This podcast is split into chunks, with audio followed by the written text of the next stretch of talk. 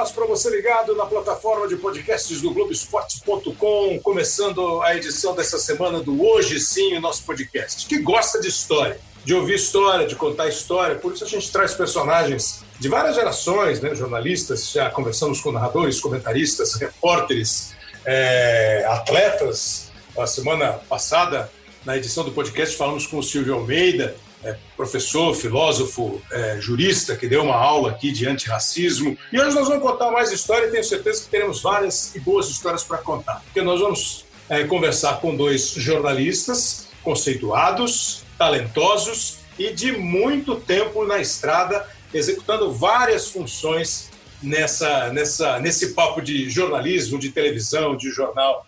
É, o primeiro, a gente fez um clipe para apresentá-lo, sei se ele vai gostar muito, não. Hei de torcer, torcer, torcer, hei de torcer até morrer, morrer, morrer. Pois a torcida americana é toda assim, a começar por mim. A cor do pavilhão é cor do nosso coração. Para para se calazans, para Pater, deixou para Nilo, caminha para Pagacilho. Oh, Jorge!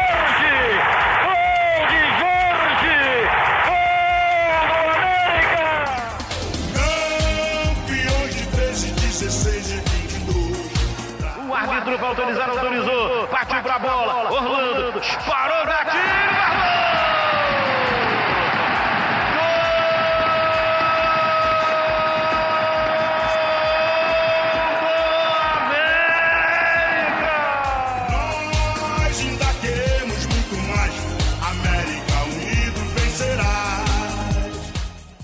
O América Futebol Clube foi campeão carioca em 60, o gol do Jorge na narração do é, Valdir Amaral. Depois, em 74, era um timão, o primeiro time do América que eu me lembro: Orlando, Alex, Geraldo, Álvaro, Ivo, Braulio, Flecha, Edu, Luizinho, Gilson.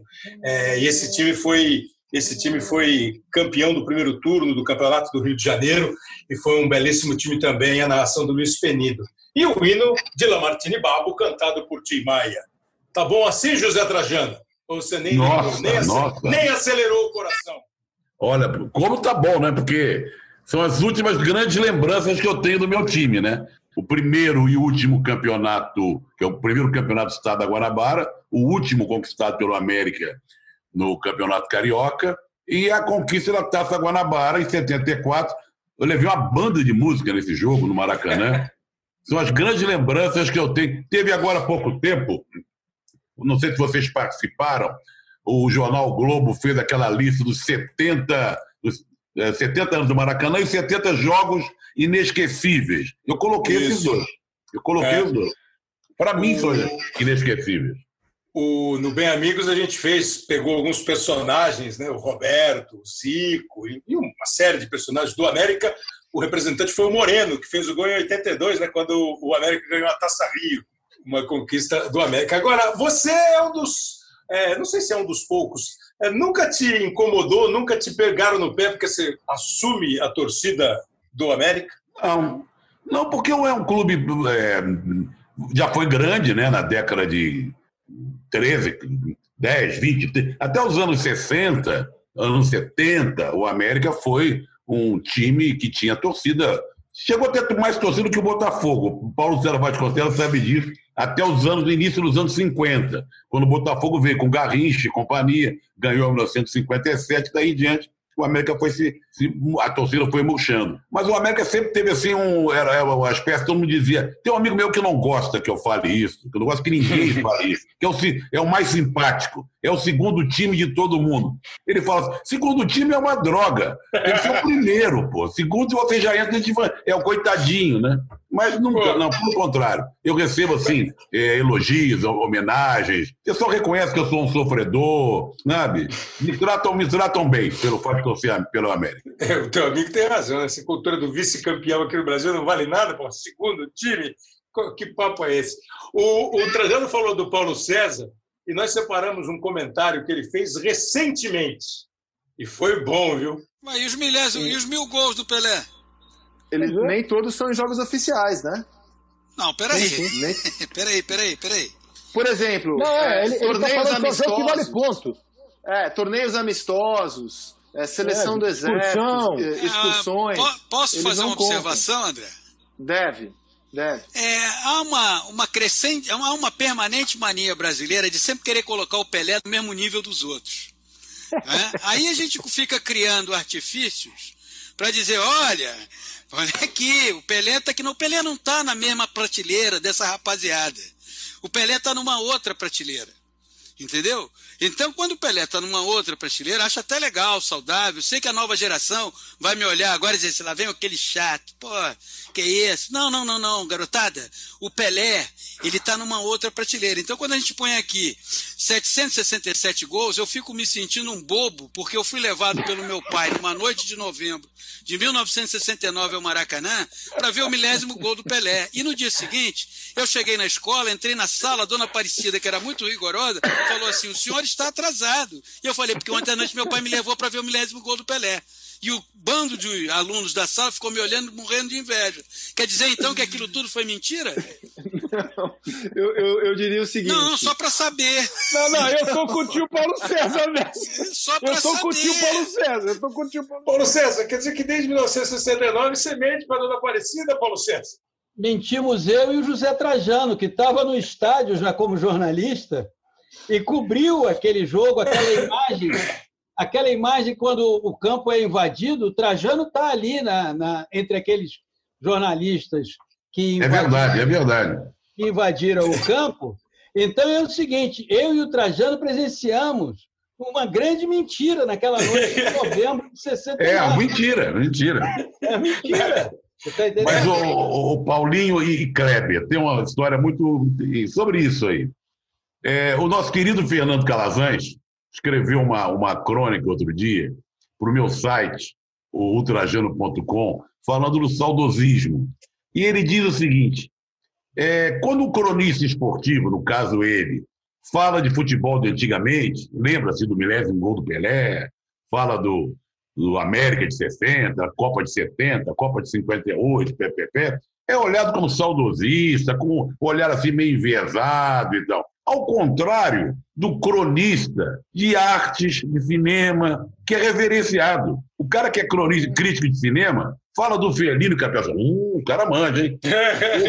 Não é? Outro que é, que é de teatro, pô, os cara fala da, da, da Maria Della Costa, pô, esse cara acompanhou, os cara veio de longe. Agora, no futebol, é taxado de saudosista como uma coisa ruim. E no futebol de hoje, você tem que ser saudosista mesmo. Não é nada pejorativo, porque o que a gente tem visto hoje é muito ruim. Então temos que saudar tudo aquilo que a gente viu, que o Paulinho viu lá com o pai, depois da trajetória dele durante anos e anos e anos, e a minha trajetória de 50 e tantos anos como jornalista, e antes disso, como garoto frequentava o Maracanã, porque eu fui vizinho do Maracanã na minha infância e na minha adolescência. O Maracanã era o quintal lá de casa. Então eu ia ver jogo de tudo quanto é time. Então não venham com essas coisinhas de nheco-nheco de hoje em dia, não, que não tem, não.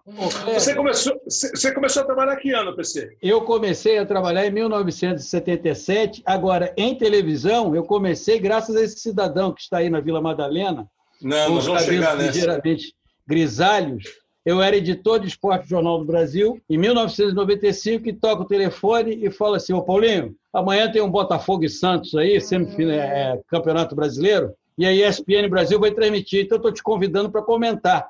E o pedido do Trajano sempre foi uma ordem, entendeu? Então, a partir daquele ano, de 1995, nós transmitimos o jogo na, no, no sexto andar, era uma cabine mínima que tinha lá, lá em cima.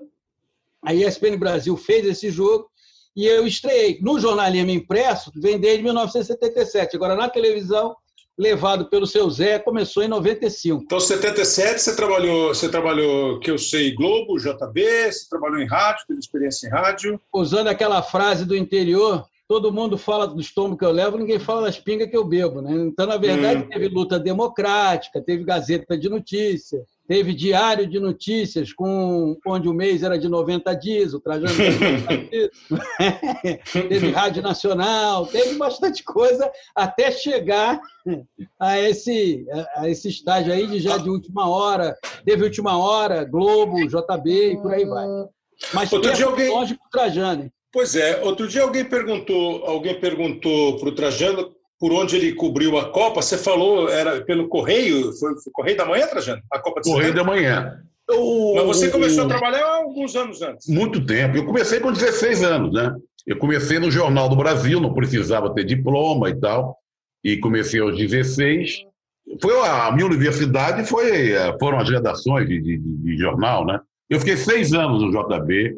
E aí o Correio da Manhã, que era um jornal que tinha sido muito poderoso, muito forte, com grandes profissionais, ele foi muito eh, prejudicado com, a ditadura, com o golpe militar. A dona do jornal, a Niomar, se exilou em Paris e tal. E os irmãos Alencar, entre eles o Marcelo, que foi inclusive prefeito do Rio, prefeito, né? governador, sei lá, é, a- a- os irmãos Alencar arrendaram o jornal e foram e montaram uma redação também muito poderosa.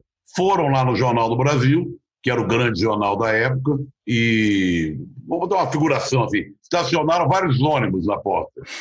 Colocaram dentro desse ônibus, ó, metade da seção de esporte, metade da fotografia, um terço da, da parte de educação internacional, de educação. Bom, eu acho que foram uns 50 ou 60 do Jornal do Brasil para o Correio da Manhã. Ganhando mais, as pessoas diziam, vocês estão malucos, o Jornal do Brasil é mais seguro, é o jornal, é o Jornal do Brasil. Mas nós topamos a aventura. Eu fui com o João Máximo como editor, eu fui pela primeira vez com o carro de chefia, fui como subchefe. Aí foram nessa barca o Fernando Calavans, o Márcio Guedes, que era da Rádio Jornal do Brasil, o Vitor Garcia, que era especialista em esporte, na época ele chamava de esporte amador, é, o Luiz Roberto Porto, então foi muita gente. E aí eu, o Correio da Manhã já tinha uma equipe de esporte, mas essa equipe de esporte foi substituída pela gente. Então eu fui para o México para credenciar essa turma, para arranjar hotel, papapá. Então eu cobri pelo Correio da Manhã. Triste dizer que hoje em dia, anos depois, não existe nem mais o Correio da Manhã, nem mais o Pois Jornal é. É, você, você tocou no negócio que eu queria ouvir de vocês, isso que é legal. É, a gente fala de futebol e a gente costuma lembrar dos grandes times, né? Ah, o Santos de, do Pelé, o Botafogo do Garrincha, o Flamengo do Zico, a seleção de 70, e times, assim, enfim, a seleção de basquete. Hoje eu estava vendo um pedaço de um, de um documentário antigo da, da ESPN, que foi com o, o Zé Renato Ambrosio, que hoje trabalha aqui com a gente, sobre a seleção de basquete campeã do mundo, é, a seleção do Vlamir, do Amauri, enfim, é, são personagens assim. E, e os meios de comunicação? Tinha o grande meio, o Jornal do Brasil, cada vez que eu passava ali é, no Rio e via a sede, a última sede do Jornal do Brasil, eu olhava e falava assim, pô, esse jornal deve ser legal de trabalhar, né? Trabalhar no Jornal do Brasil. Sempre tive essa, essa visão da Rádio Bandeirantes. Você imagina o que deve ter sido trabalhar? O Paulo César citou a Rádio Nacional, a Rádio Nacional lá atrás, que era a o grande meio de comunicação. O Trajano foi editor do Globo Esporte na TV, não sei se foi a primeira experiência de TV que ele teve. Como é que é na cabeça de vocês, assim, naquele tempo, quando vocês estavam começando, quando vocês se tornaram profissionais de ponta, e hoje os grandes veículos de comunicação? Ficou diferente a parada?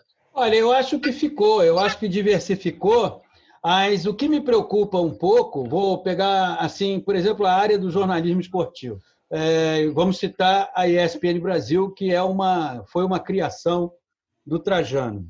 A ESPN Brasil, ela sempre eh, se dedicou a, a eventos, mas ela jamais abriu mão da reportagem.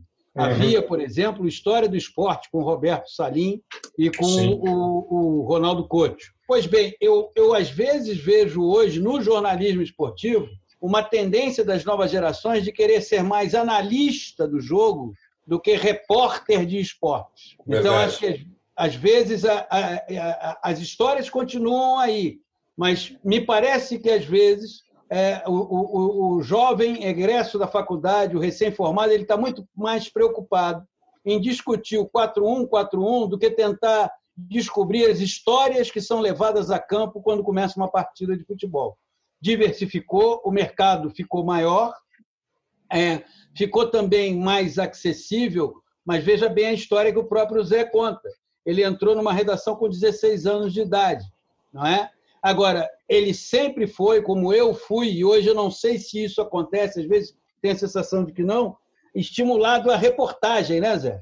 Pois é, Trajano, eu vou até emendar, porque eu, uma vez, eh, em várias entrevistas que eu vi já do Boni, que foi o, o diretor-geral da, da, Globo durante muito tempo, ele fala que a falta de texto compromete a qualidade. O Chico Anísio, excepcional, ah, o roteirista, o, o autor de humor. Nós temos hoje menos contadores de história e mais analistas do que está acontecendo, Trajano? Ah, certamente. Esse especial que você se referiu aí, do Zé Renato Ambrosio, também vi. Me emocionei muito, porque eu sempre fui basqueteiro, né?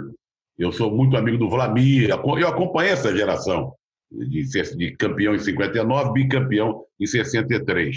É, choca, chama tanto atenção, porque é tão raro. Hum. Você fala, opa, que legal de ver. Porque se não é um documentário estrangeiro, se não é uma uma outra. Quando vem uma matéria bem construída, uma coisa bem legal, eu não estou falando Olimpíada, eu não estou falando Pan-Americano em competições assim extraordinárias. Eu falo no não dia é o evento, né? É, não é o evento. O evento traz reportagens antes, durante e depois. Isso é praxe. Mas no decorrer do ano, você, ah, o Paulinho tem toda a razão. O jovem sai da faculdade. Eu acho que o grande problema hoje é a falta de referência, ou então uma referência ruim. O jovem sai da faculdade, ele quer ser o Kleber Machado narrando, ele quer ser o William Bonner apresentando o Jornal Nacional. Ele acha que já pode ele, ele, ele, ocupar tarefas que você tem que rodar muito para chegar àquele estágio. E as televisões, de modo geral, todas elas são muito iguais. Tem algum tempo atrás, tempo que a gente podia sair de casa, e eu não saio de casa 130 dias, sei lá. Eu estava num, num, bar, eu estava num bar que tinha várias televisões. Aqui, do meu lado direito, do lado esquerdo e lá no fundo, outras. Que delícia, que saudade. É, e eu ficava olhando, eu não sabia o que, que eu estava vendo, que emissoras que eu estava vendo. Porque todas elas tinham um bando de homem falando e de vez em quando cortava a tela em dois, ficava o lance do jogo do lado direito e, os cara, e o cara comentando do lado esquerdo. Todas elas iguais. Eu não sabia se era ESPN, se era Sport TV, se era naquela época Esporte Interativo, se era Fox, sei lá o quê. Eu digo, o que está acontecendo? Então tem muito isso. É bunda no sofá discutindo futebol. Quando o Paulinho citou História dos Esportes, isso é uma preocupação que eu tinha e que é tão, olha, é tão rico, é tão rico, a pauta é tão rica. Nós podemos fazer coisas tão espetaculares, não só de futebol, acabamos de falar aí do basquete, percorrendo o país. Então, nós tínhamos um programa chamado Brasil da Copa do Brasil, que o Elvídio Matos fazia, o Marcelo Gomes também fez, que antes de um jogo, vamos dizer, que jogasse Corinthians e Tribobó lá da cidade no interior do, do, do Piauí, a equipe ia antes para Tribobó, para Serra Talhada, sei lá para onde, e fazia matérias mostrando que, onde, que lugar era aquele, qual era a uhum. cultura do lugar, a gastronomia, a música, o morador, aquela gente, sabe? E quando, quando havia o jogo, você estava já, já sabia um pouco daquela região. Eu tinha uma preocupação de querer mostrar o Brasil para os brasileiros. Daí que veio a caravana do esporte, as histórias do esporte, o Brasil da Copa do Brasil e vários especiais saídos. Eu, eu o Brasil é muito rico em pauta, nós somos muito grandes. O futebol brasileiro, que a gente vê na televisão, era um, erro, era um erro também da imprensa escrita, quando havia imprensa escrita, né? Porque a imprensa escrita de, de esporte, na minha época, quando eu fui editor de esporte da Folha, por exemplo, Teve segunda-feira, segunda-feira era o grande dia né, do esporte no jornal, porque domingo era dia de competições, de Fórmula 1, de futebol, e você chegava na segunda-feira, você tinha um caderno, às vezes de oito páginas, de seis páginas. Eu cheguei a fazer com 16 páginas na Folha, para você ter uma ideia. Hoje em dia, no dia a dia, o esporte tem uma página e olhe lá, e na segunda-feira, uma, uma página e meia, duas páginas. Não tem importância alguma, não é? É. Então, eu, eu, uh, eu sempre gostei dessas pautas de viajar pelo Brasil.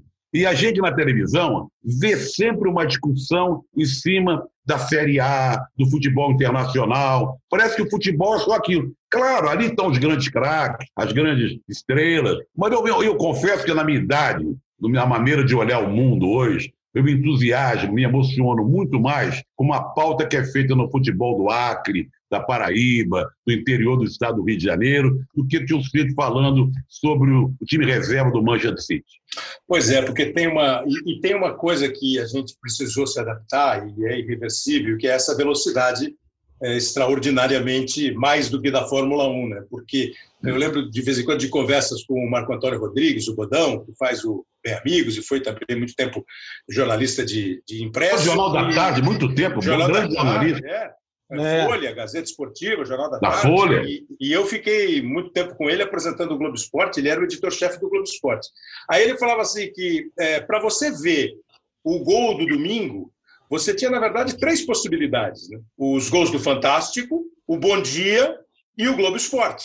Hoje, para ver o gol de domingo 4h20, é só você esperar 4h25 e ver no telefone. Ficou muito ligeiro, ficou muito rápido. É, nós conseguimos nos adaptar a isso. A velocidade a gente tem, mas a gente está guiando bem esse carro veloz aí, Paulo Eu, Sérgio? eu diria, eu diria que a gente tem que acabar é com a política de exclusão. Uma coisa não invalida a outra. E, é, assim, é legal essa velocidade. Agora, todo gol tem uma história. Então, você pode mostrar o gol e determinados gols você pode também, não necessariamente naquela hora, até porque não dá Na tempo, segunda, né? Na segunda, Exato. no caderno de esporte na segunda. de contar uma história, entende? Nem sempre a gente está contando a história. É legal, é super legal. é, você, o Trajano tem mais tempo de televisão, vocês sabem que antigamente tinha que cortar, meter a tesoura, cola o filme para poder editar todas essas coisas, não é? Agora é super legal essa instantaneidade, mas não precisa é, dizer que, olha, então o, o outro acabou. Eu me lembro que quando surgiu o videocassete, todo mundo disse que o cinema ia acabar. É, nós aqui do Rio, eu e Trajano somos do Rio, Trajano é de um bairro que se caracterizava no mínimo por ter o quê? Tijuca tinha uns 8, 10 cinemas, não é, Trajano? Era chamada Cinelândia da Zona Norte, ali na Praça Então. São Penha. Então, a Tijuca tinha 8 a 10 cinemas. A zona sul do Rio de Janeiro, entre Leblon, Ipanema, Copacabana, Flamengo, Glória, Catete, tinha uns 15 cinemas. Cinema de rua, né? Exato, cinema de rua. Veio o videocassete, aí alguém logo falou assim: o cinema vai acabar. Não, o cinema não vai acabar nunca. As salas de projeção tiveram que se reinventar, ficaram menores, mas o cinema, o cinema, essa coisa mágica, que essa semana quem gosta de cinema chorou, como eu, a morte do Ennio Morricone, isso não vai acabar nunca. É. Mas a gente tem sempre a cultura da exclusão. Ah, isso aqui não cabe mais, agora é gol, e aí a gente para a imagem, analisa as duas linhas de quatro, o fulano. É lindo, mas não pode abrir mão no jornalismo de contar histórias. Eu, pelo Pois menos, é. é a escola que eu fui formado e tive bons mestres, um deles o Trajano que está aí, sempre me disse: conte história, não deixe de contar história. Quem me falou isso foi até o João Castelo Branco, meu filho, que é correspondente lá da, da ESPN, que tenta sempre ter. Acho que ele, de tanto conversar com ele, ele teve bons mestres, o Salinho, o Elvídio, sempre tenta puxar alguma coisa diferente, assim, principalmente quando está fora do Brasil, que as pessoas se interessam muito em saber o, como é que ouvir o canto da torcida, o que é está cantando, como é que o pessoal se veste, o que, que come antes de ir para o estádio, o que é que é vendido no estádio, aquela coisa toda que você a gente não conhece muito bem, porque a, a gente tem um certo privilégio de ter visto algumas vezes em loco, mas o público, de maneira geral, é muito curioso em relação a isso. Mas o Elvídio sempre dizia para ele o seguinte, "Ô, João, quando você for a um jogo, presta bem atenção. Talvez o personagem principal seja o pipoqueiro que está vendendo pipoca do lado de fora. É. É isso mesmo. Queria passar agora por uma cobertura que o Trajano viveu e o Paulo César viu. É, e o símbolo dela tem nome e coroa. Paquete cobre bem o centro da área, quando o centro do Brasil oferece perigo para a cidadela de Aldersdorf. Preparou-se no chão, arremessou para arriba, levantou de primeira, ao Pelé, cadê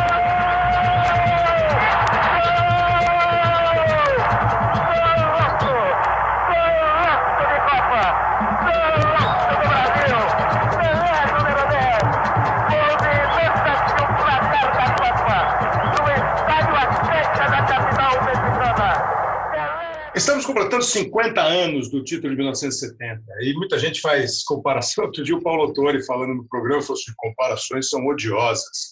Ele não gosta. Mas a seleção de 58, a de 70, já perguntaram para o Pelé qual seleção que ganharia. Foi a tua primeira Copa, Trajano? Você não tinha ido em 66. Não, eu, eu acompanhei a, a preparação da seleção, que foi em várias cidades, Serra Negra, Teresópolis, Lambari, Caxambu, algo assim. E a equipe não foi. Eu trabalhava no Jornal do Brasil. Eu era muito inexperiente, né? Era um foca, né? E em 70 eu fui pelo Correio da Manhã, como eu falei. É uma Foi, cobertura olha, difícil essa, Trajano, porque assim... A cobertura, não- nada se compara àquela época. Né? Kleber. Tinha uma questão... ah, A, a cobertura era muito complicada. Muito complicada. Agora, nós tínhamos acesso aos jogadores do jeito que não se tem hoje, por exemplo. Sabe? é. Você acabava o treino, você entrava em campo para falar com os caras É. dentro de campo. É, na concentração, você entrava e ia falando com quem você quisesse. Mesmo em plena ditadura, que diziam, não, isso e aquilo, não. Não, não era fechada a seleção. A seleção, não, a seleção tinha, você tinha que ter um crachá, um, um, um credenciamento para entrar na seleção. Mas isso eu acho que acontece até hoje em Copas e tal. Claro. Agora, foi uma coisa encantadora, foi uma seleção. é, Pelé, no- no- a gente sabia que era a última Copa do Pelé, né? O Pelé vinha de 58, tinha aquele, aquele, aquela tragédia em 66, o Brasil muito mal, ele saindo machucado, ele se preparou muito. Nós tínhamos grandes gênios ali. Aí pode chamar de gênio. Gerson, Gerson é um gênio, né? Gerson é um É. gênio. O Rivelino, o Tostão, o Carlos Alberto. Então era. é, assim, agora, essa comparação, eu acho que nós tivemos duas grandes seleções, 58 e 70. É, Eu também concordo com o Paulo Autuori. É muito difícil você comparar épocas diferentes, momentos diferentes da vida. Só vejo uma vantagem, apesar de 70 ser mais encantadora para mim. Aliás, eu louvo agora que eu pude ver na Sport TV filmes oficiais e bom. jogos. inteiros. É, e jogos inteiros, né? É, é você colocar numa Copa do Mundo juntos Pelé e Garrincha. Pois é. Na hora que Pelé e Garrincha jogaram juntos na Copa, essa Copa passa a ser a melhor, porque esses são os maiores gênios da história do futebol. Então, não estou comparando 70 com 58, só digo que há esse diferencial a favor de 58. Agora, quero fazer um registro aqui. Vendo esses jogos, não sei se Paulinho e o Kleber concordam. E outro dia alguém escreveu sobre isso. O Zagallo jogou muito na Copa do Mundo.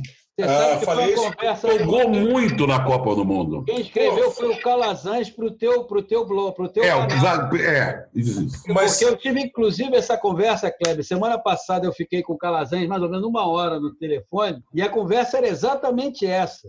É, O Zagallo não era aquele pontinha que é, burocrático, coisa e. E aí você vai entendendo por que que o Zagallo era titular e o Pepe reserva, porque o Pepe jogava muita bola também. pois é, pô. Não é? Agora, Tati, o Zagallo hoje, no vocabulário atual, seria um jogador moderno que, ao perder a bola, recompõe, fecha espaço, ocupa, ataca o, o, o espaço, se projeta. Só que ele fazia isso em 1958.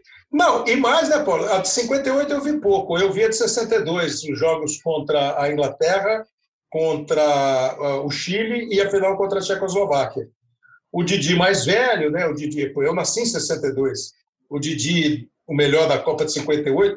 E foi exato, e acho que até citei no, no, no, no Bem Amigos outro dia. Eu falei, pô, o que jogou o Zagallo, o que jogava o Zagallo, é até uma injustiça dizer que ele era só um jogador tático. É verdade, não, jogou muito, fez gol, dava passe, driblava bem, apoiava. Olha, ele é um injustiçado. Injustiçado. Mas sabe por que ele é injustiçado? Você tem um time como Pelos 58. outros, né? Pelé, Garrincha, né? Didi, Newton Santos, aí o Zagallo você deixa pra lá. Mas ele, ó, temos que louvar e sempre exaltar o Mário Jorge Lobo Zagallo, que começou no meu Ameriquinho, hein? Foi. É verdade, é verdade. Ele foi América, Flamengo e depois Botafogo. Foi aluno do meu pai, e ele no América, ele além de ter jogado no juvenil do América e se transferiu para o Flamengo, ele era campeão de tênis de mesa. Ah, é? Zagallo. É, é. Ele jogou com os tios do Fernando Calazans, que eram os famosos Ivan e Hugo Severo, irmãos muito famosos na década de 50, como campeões de tênis de mesa. Época que veio o Biriba aqui de São Paulo, que era um fenômeno também, um garoto prodígio. Eu acompanhava todos os esportes. O Kleber? Pô, o, o, o Zagallo é um cara que, assim, é, o Gerson, na, na final que a gente reapresentou lá de 70, ele conversou e deu um depoimento assim, é, chorando, né? Pô, o Zagallo tem que ter uma estátua para o Zagallo, em qualquer lugar, o Zagallo... E, e, e houve muita crítica ao Zagallo, aqui em São Paulo, especialmente, né? Houve um tempo que o Zagallo era meio uma figura rejeitada em São Paulo. É, Geraldo- teve briga com ele em programa. É, Quando ele veio-. É, quando ele veio para a Portuguesa, é, ser técnico da portuguesa, é, eu acho que ele ficou mais simpático ao Foi, foi, paulista. Mas, pô, o cara é um monstro pô, de, de, de nome. assim, Se você for listar os 10 maiores esportistas do Brasil, de todas as modalidades, você vai acabar botando o cara, pô. É verdade. Tudo que ele fez. Mas você lembrou bem, Kleber, quando ele veio dirigir a portuguesa, ah, havia uma antipatia em torno dele. É. Ele conquistou uma simpatia da imprensa paulista, porque É. ele veio dirigir um time que não era um grande um esquadrão, sabe? Começou a ser mais simpático, porque o Zagallo sempre foi ranheta também, dando entrevista. A gente Vamos sabe botar- disso. Não, Vamos pô, botar o pingo nos is pelo seguinte: o Zagallo também, ele nunca deixou pergunta sem resposta, e ele sempre. Primeiro, o que aconteceu? Que em 70 ele substituiu nada mais, nada menos do que João Saldanha. O João Saldanha, uma das pessoas mais carima- carismáticas que o jornalismo, é, uma personalidade brasileira, sedutor, que já entrou criando as feras do Saldanha, saiu da seleção é, é, é, um, é um, pelo menos na minha visão, é um erro não dizer que os, tem dedo do Zagallo naquela seleção, tem dedo do Zagallo sim. O reconhece isso, o sempre. Reconhece, é insuspeito, mais do que insuspeito do que o Tostão impossível. O Trajano estava lá no México, acompanhou os treinamentos, e o Zagallo criou, principalmente com a imprensa de São Paulo, Kleber, era um, um, um ringue diário aquele negócio, que foi mudar quando ele foi para português, e eu me lembro, o Zé vai lembrar, que ele gravou um Bola da Vez para a ESPN Brasil, que foi um dos programas em que ele estava mais bem-humorado. É. Foi.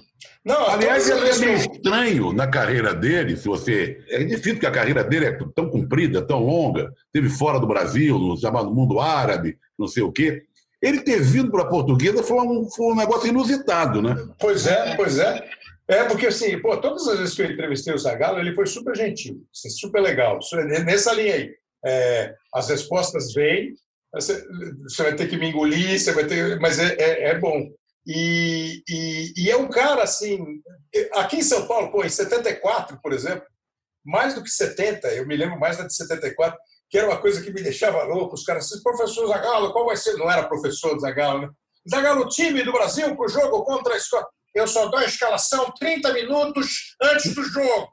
Pô, eu ouvi aquilo e falei assim, pô, não dá para dar escalação para a gente saber, só 30 minutos antes do jogo. E os caras que jogaram essa Copa, os daqui de São Paulo, é, Luiz Pereira, Leivinha, sempre falaram que ali era um Rio-São Paulo dos mais ferozes. É, é Ali a o, pegada era dura. o Alberto Helena conta, é, não sei se o Trajano também tem conhecimento dessa história, de que aquela Copa do Mundo, os jornalistas do Rio, isso foi contado pelo Alberto Helena, após um Bem Amigos. Aí, que Copa? De 70 ou 74? 74, 74. 74. Os jornalistas do Rio entrevistavam os jogadores do Rio, os jornalistas de São Paulo entrevistavam os jogadores de São Paulo, os jornalistas de Minas entrevistavam, vai diminuindo, né? Entrevistavam de Minas. Eu ainda não fiz um mapeamento para ver se teve algum jornalista que entrevistou o mesmo jogador a Copa inteira, entendeu? O Valdomiro, que jogava, foi titular, inclusive. Não, ele e o Paulo César Carpegiani eram os representantes é. do Rio Grande do Sul. Era entrevista todo dia. É, exatamente. Mas olha-. É, foi bom a gente ter tocado nisso, vamos puxar para o outro lado, mas como comentar o seguinte: o bairrismo Rio-São Paulo a co- até melhorou isso. Eu acho que a coisa hoje em dia não, não, não, não funciona desse jeito. Mas durante anos e anos e anos, havia mesmo uma divisão, havia um, um protecionismo em relação a determinados jogadores por parte da imprensa carioca, por parte da imprensa paulista. Um hoje, até a gente ficava amigo, tinha amigos. Eu era do Rio, carioca, mas a gente, a gente não é que a gente gostava, mas, gente- mas tinha uns caras que a gente não ia muito com a cara, sabe? E eles também não iam muito com a cara da gente. Havia uma rivalidade que era muito clara, muito evidente. Com o tempo isso foi se apagando, apagando, apagando, e hoje em dia né, mudou muito. Mas E tem- e tem um tinha até torneio de futebol, Pô, mudou torneio de né? futebol, de jornalismo, Rio contra São Paulo, saía sempre briga. É, agora mudou tanto que você nem. Se você for entrevistar só o cara de São Paulo, do Rio, do Rio Grande do Sul e de Minas, você não faz entrevista. Não, tem ninguém, todo mundo mora fora, porra. É, Agora é Londres, Madrid. Exatamente. Vai ser uma briga do canal da Mancha. Não, eu só entrevisto os franceses. Não, eu só vou com os ingleses, porque É, a- senão. Agora, o Kleber, Você falou aí de, de cobertura, os anos, a Copa de 70, tinha também uma outra coisa, né? A disputa entre os jornais para ver quem fazia a melhor cobertura. Claro, claro. Aqui no, Rio- no Rio de Janeiro, influenciado por meu pai, que era ah, um homem absolutamente contrário ao golpe militar. O Trajano conheceu ele bem. Da Brisolândia, homem da Brisolândia. É, e que aí os jornais que entravam lá em casa eram só o Correio da Manhã e o, o Jornal do Brasil, que, na verdade, a nível nacional, naquela época, competiam com o Estado de São Paulo, não é? Do, da É. cobertura política, e, enfim. Mas as equipes dos jornais naquela época, o Zé pode falar isso muito melhor, tinha aquela coisa de vou dar o furo, vou. Eu vou contar uma história boa aqui, que que, que, que mostra bem. Mas é uma história que teve um final feliz, podia ter tido uma história, um final triste, mas mostra bem como é que era o nosso apego ao que a gente fazia, na imprensa escrita. Eu era editor de esportes da Folha, levei uma equipe para lá maravilhosa, Michel Lohance, Roberto Salim, Ari Borges, Alfredão, olha, Malia, e o Jornal da Tarde tinha uma equipe maravilhosa, com o Avalone, Tim Teixeira. Eles faziam um caderno de se tirar o chapéu. E o meu sonho era fazer um caderno melhor do que o deles.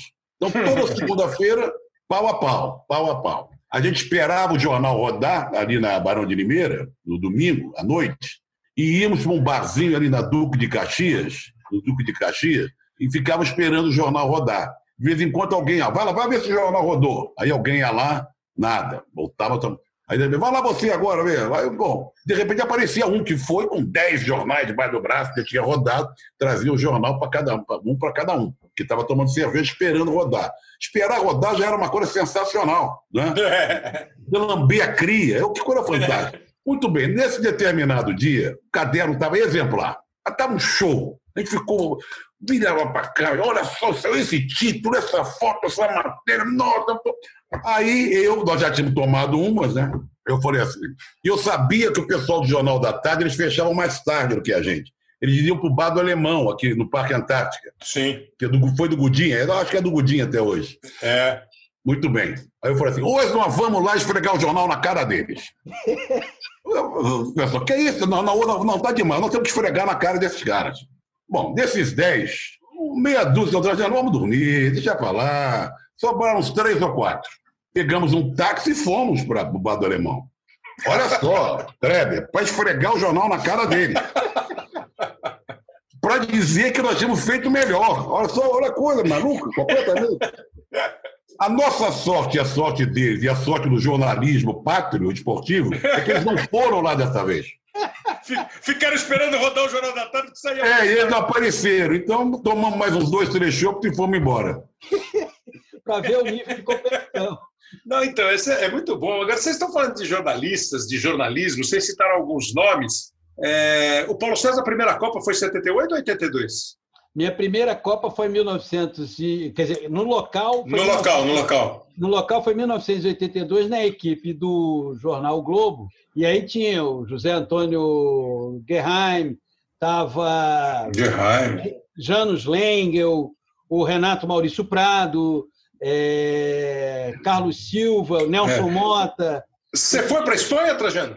Não, eu, eu, eu- é aquela coisa da vida da gente. Chegou uma hora que eu larguei o jornalismo esportivo e comecei a fazer outras coisas. Aí eu fui para a Espanha, porque eu fui fazer um documentário na Suíça, como produtor de uma produtora que eu trabalhava, Manduri, do Festival de Montreux. Uhum. Acabou o festival, o Milton Nascimento cantou lá, nós fomos, eu e mais uns dois, nós fomos para a Espanha. Chegou, cheguei lá quando, no jogo final. Fiquei até dormindo no Luizinho, o nosso querido Luizinho, Luiz Antônio Nascimento, arranjou uma cama para mim lá no, no, no hotel da, da Globo, que o pessoal, metade da equipe da Globo já tinha ido embora, né? Porque o Brasil já tinha É. feito despachado. Arranjou uma caminha para mim lá e fiquei lá uns dias, mas de Copa eu não vi nada. Eu vi o Festival Pois- de Montreux. O, o, o- o Luiz Nascimento que escreve no teu, no teu site É é, o. Luizinho? É o Luizinho. E o Luizinho, o Luizinho, grande jornalista, assim, trabalhou muito tempo com a gente, assim, foi a, a última, a última função dele na Globo foi essa, era o diretor do Fantástico. Mas um É, homem pô, também. Pegou o Esporte Espetacular,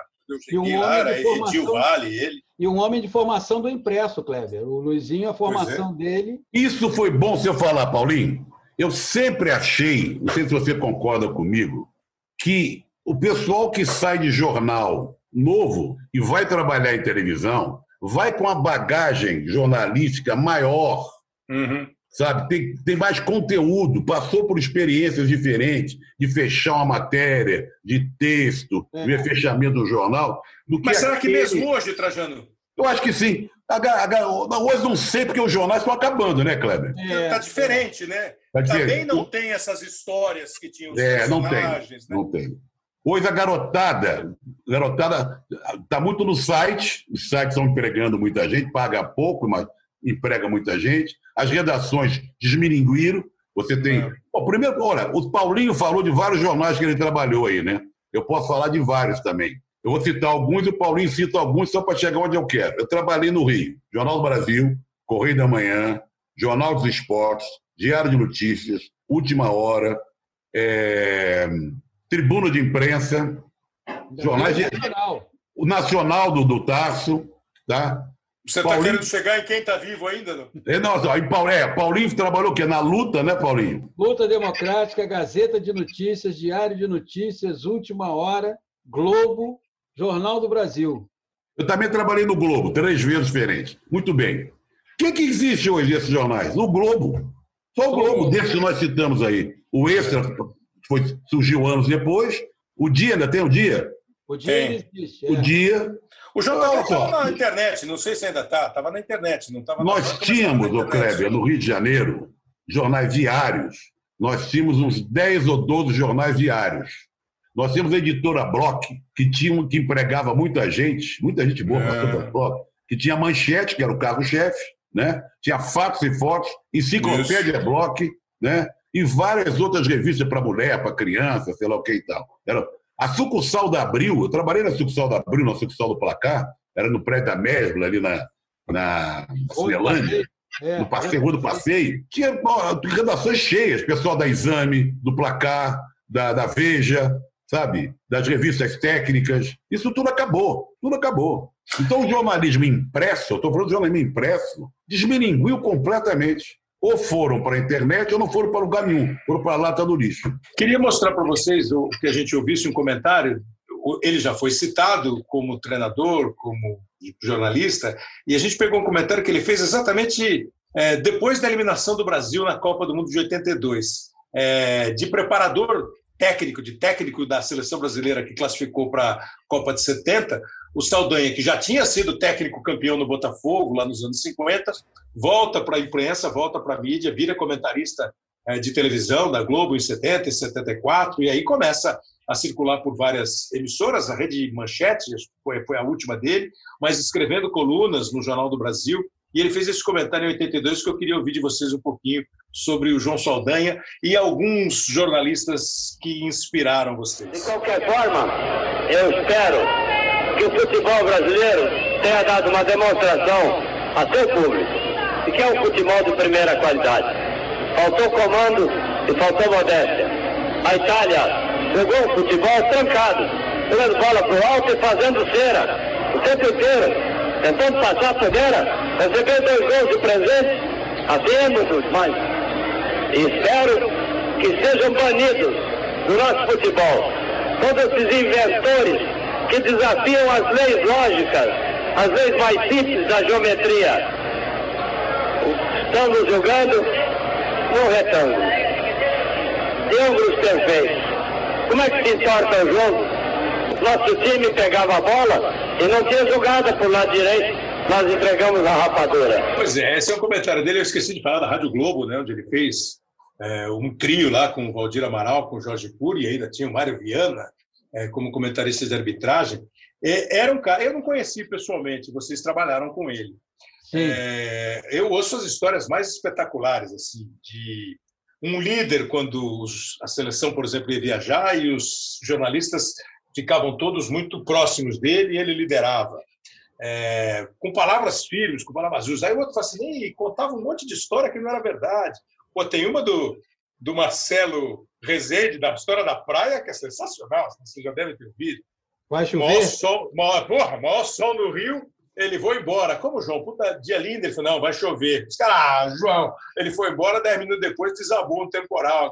É, qual, qual era desse personagem? Ele entendia tudo de jornalismo, de texto, de futebol, é, de convívio, porque ele tem uma história muito rica. Ele talvez seja a maior inspiração da geração de vocês, Paulo? Olha, eu vou te dizer o seguinte: é, nunca vi alguém se comunicar com tanta facilidade como se comunicava o João Saldanha. O falecido Maracanã, aquele que tinha geral, no intervalo dos jogos, o pessoal da geral corria em direção à cabine da Rádio Globo para ficar ouvindo e vendo É. o Saldanha. O poder de comunicação dele era Ele conversava com os caras no comentário, né? ele conversava com os caras e, e ninguém enxergava futebol com a simplicidade e objetividade que ele enxergava. É, mas o Saldanha não foi, e acho que o Trajano vai concordar comigo, não foi apenas um, um jornalista esportivo.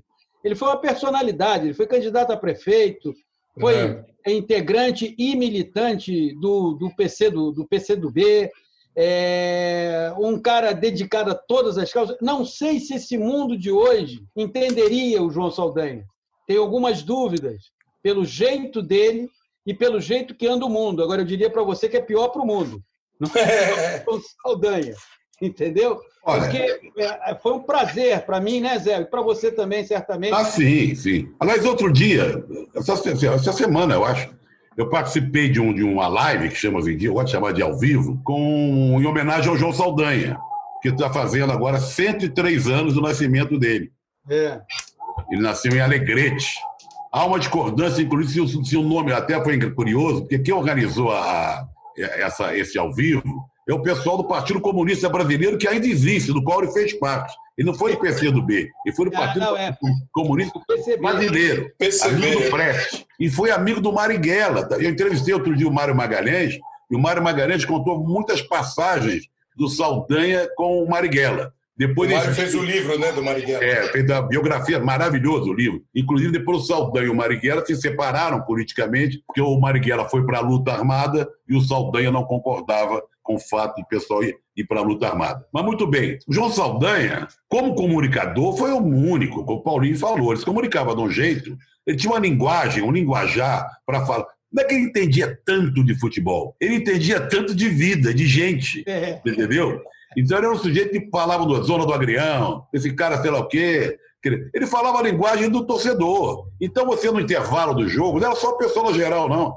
Naquela época, as pessoas levavam radinho de pilha né, para ficar ouvindo o jogo, aqui colado ao ouvido. Você É. não precisava levar o seu, porque o Maracanã todo ouvia João Saldanha. Estava todo mundo ligado no que, que João Saldanha falava. No intervalo do jogo, falava aquela, aquele frisson. Viu que, que, que, vê o que, que o Saldanha vai falar aí. Depois, ou, ou ouve o Saldanha, o que, que o Saldanha disse do jogo. Agora, como ninguém é infalível, como as pessoas também cometem erros, é, esse comentário dele aí de 82 vai completamente na contramão de tudo, Na, na contramão.